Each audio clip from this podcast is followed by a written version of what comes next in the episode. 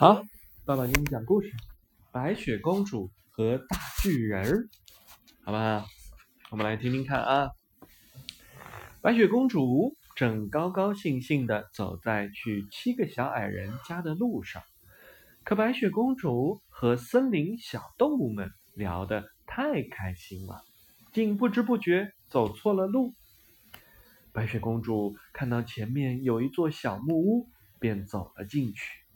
可小木屋里的东西都高大极了，白雪公主从没见过这么大的家具。突然，咔吱一声，门开了，进来三个大巨人。见巨人们坐下了，白雪公主鼓足勇气走了出来，有礼貌地说：“各位，打扰一下。”巨人们被这突如其来的声音吓了一跳，连忙站了起来。哈哈，原来是一位美丽的姑娘。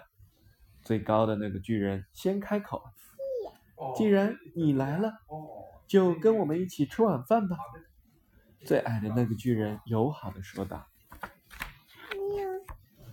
第二天，白雪公主给小矮人们讲述了她昨天的经历。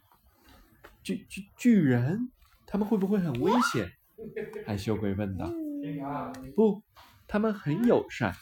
白雪公主笑着说：“不要相信任何高个子的人。”爱生气，生气地说。白雪公主摇了摇头。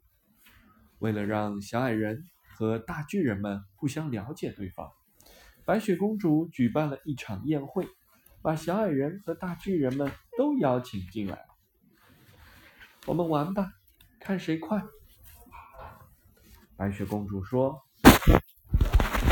我指着身上的某一处说一句话，如果我说的对，你们就抢着说是。”我有一个鼻子，白雪公主说：“是。”小矮人们喊道：“是。”巨人们也喊道：“我有两只耳朵。”白雪公主接着说：“是。”是巨人们和小孩矮人们几乎同时喊道：“看来我们有不少共同点啊！”爱生气喃喃自语道：“是啊，你们还有一个共同点，都是我的好朋友。”白雪公主笑着说：“OK，这个故事是迪士尼宝宝故事会公主篇，一个聪慧的故事。”告诉我们要正视差异。